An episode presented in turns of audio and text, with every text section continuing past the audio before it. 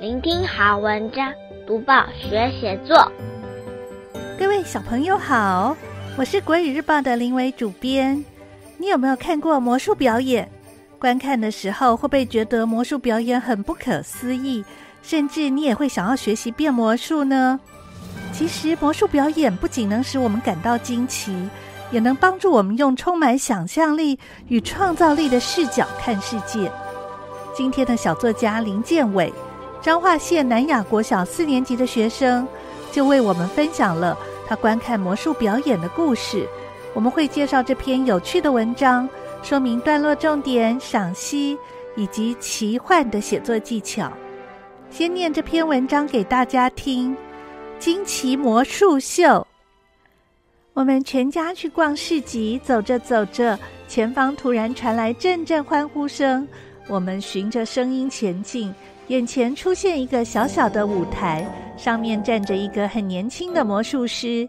他穿着华丽的魔术服装，头戴一顶高高的绒毛帽子，微笑着向观众挥手。魔术师拿起一顶黑色帽子，示意观众检查它。我看见他的手划过帽子的边缘。帽子里没有东西，观众互相点头，确认这是普通的帽子。随后，魔术师拿起一条红色丝巾，轻轻挥动几下，随即将丝巾放进帽子里。他转了几圈帽子，让大家查看，丝巾竟然消失了。但当他再次向我们展示帽子时，丝巾又神奇地出现。我瞪大眼睛，不敢相信。接下来，魔术师拿出一枚银色硬币，只见他将硬币放进帽子里，用手指轻触帽子的边缘。我们屏息凝视，期待硬币消失和重现。魔术师神秘地笑了笑，然后展示帽子给大家看。哇，硬币消失了，实在让人无法置信。我仔细检查帽子，确认没有任何破绽。我转头看向妈妈。发现她一脸惊讶，嘴还张得大大的。我们一直目不转睛注视魔术师，迷恋他神奇的魔术。魔术师演出一个又一个惊奇的魔术，从容自若，掌握每个环节。他的动作流畅又精确，每一次变换都让人惊叹不已。对于这次不期而遇的魔术表演，我们感到无比幸运和满足。现在我们一起来看一看，要写这篇文章段落该怎么安排。第一段，小作家和家人逛市集，被欢呼声吸引，循声前进。第二段，看见魔术师拿起一顶空的黑色帽子开始表演。第三段，魔术师将丝巾放进帽子里，丝巾竟然消失了。第四段，魔术师将硬币放进帽子，小作家屏息凝视。第五段。硬币消失了，小作家看向妈妈，发现妈妈一脸惊讶。第六段，魔术师演出一个又一个惊奇的魔术。最后一段，小作家对这次不期而遇的魔术表演感到无比幸运和满足。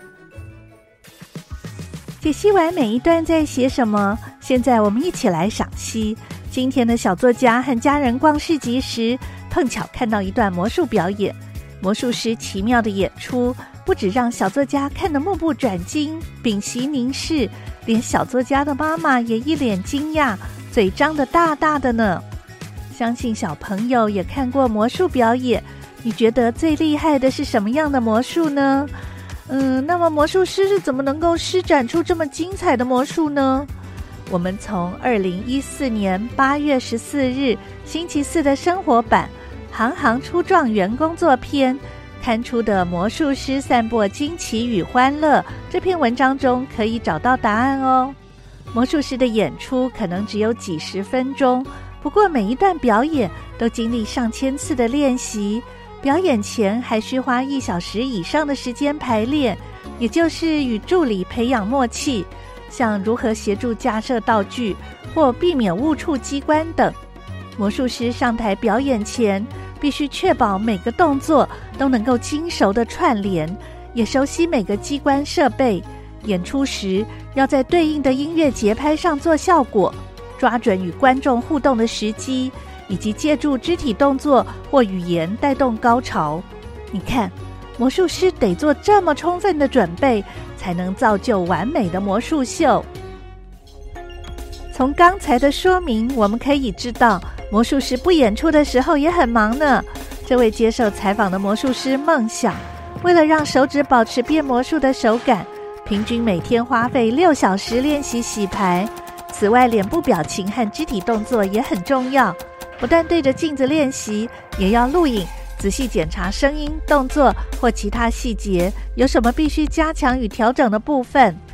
根据梦想的经验。一出完整的展演，往往需投入两年以上的心血，并不是学了技法马上就能表演。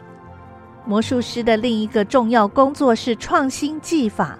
梦想常看国际魔术比赛，激发创作灵感，也观赏国内竞赛，以避免与其他魔术师重复手法。他也常参加魔术道具拍卖会，还有和其他魔术师聚餐，彼此交流技法。激荡出新点子。此外，魔术道具要不时维修与保养，以维持道具的牢固与顺畅。如果有新构想，就要花钱或自己花时间制作道具，不断练习与测试。所以，想做魔术师工作，必须投入相当多的时间与金钱，耐心练习才能看到成果。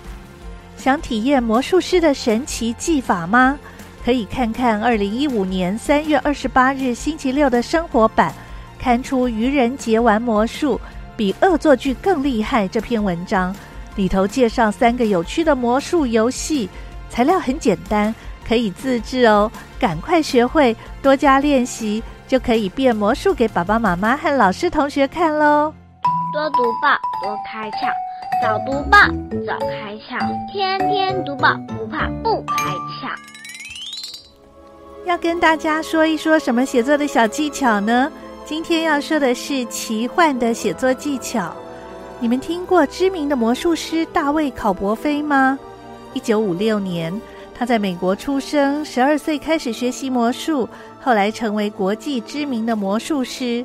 他曾经创造过许多魔术表演的奇迹，包含腾空飞越美国科罗拉多大峡谷，让纽约自由女神像凭空消失，甚至穿越万里长城等等。大卫·考伯菲更曾经三度来台湾进行魔术表演呢。在小作家的这篇文章里，一开头就透过走进夜市看见魔术师，以利落不拖泥带水的文字，让读者很快看到今天的主角魔术师。这样单刀直入、直切重点的说故事手法，也很常运用在商业电影里。紧接着，文章透过小作家的视角。以细腻紧凑的笔触刻画魔术师眼花缭乱、令人惊叹连连的魔术表演，不时穿插母亲惊讶的表情与魔术师的神秘微笑，不仅让文章表现出强烈的戏剧张力，也让读者像置身在夜市现场，看了一场令人瞠目结舌、精彩万分的表演。在奇幻的写作技巧里，我们可以从日常的生活经验出发，写下让自己感到特别压抑、惊奇的事物或事件。未必要把故事写得很复杂，但可以透过奇幻的画面与紧凑的剧情，营造阅读时的戏剧张力。就算你想不出让你惊奇的事件也没关系，你可以将生活经验延伸，转化为天马行空的想象力。可以尝试用文字、诗或者散文，甚至尝试用绘画来表达奇幻的想象。很多国家都有自己独特的神话故事或乡野传奇，甚至都市传说。正是因为从古到今的作家们充满奇幻的想象力，让我们有这么多有趣的故事可以看啊！在电影的世界里更是如此。比如说，在现实里。很少有人真的见过外星人吧？但是透过奇幻想象，再加上影像的魔法，我们得以透过电影进行星际之旅，和外星人交流，甚至一起进行穿越星际的奇幻冒险旅程。因此，除了平日生活经验与阅读的积累，有时候适度打破理性的框架，去想象一下不存在的事物，并尽情使用各种文字或工具。将奇幻想象透过画面与故事表达出来。或许继续发展，就是一本有趣的小说，一部精彩的电影，或者一个造福人类的伟大创意，就这么诞生了。小作家逛市集，看到小小舞台，原来是魔术师在表演魔术啊！林良爷爷在《兔小弟游台湾》这本书里写了一首诗，叫《小舞台》，写的是一只小兔子看到小舞台，舞台上正在演布袋戏，小孩围在周围看得好着迷，就像小作家文章写的，一直目不转睛注视。兔小弟看了兴起，跳上舞台去演戏啦！一起来听听看。小舞台，布袋戏，迷小孩张开大嘴，看得眼发呆。兔小弟自己来演了一出小短剧，小孩都说好精彩。果然，看东西看得着迷的时候，就是会出现瞪大眼睛、目不转睛、张开大嘴的这副表情啊！说完了林良爷爷的《兔小弟游台湾》里的小舞台。还有小作家写的《惊奇魔术秀》，小朋友可以学习段落重点、文章赏析，还有写作技巧。希望小朋友在写类似作文的时候，试试看把我们刚刚提到的写作重点应用上。鼓励小朋友写作文，可以用一种跟文字玩游戏的心情，多试试几种方法，让写作变得更有趣。多读报，多写作，让我们看见更好的自己。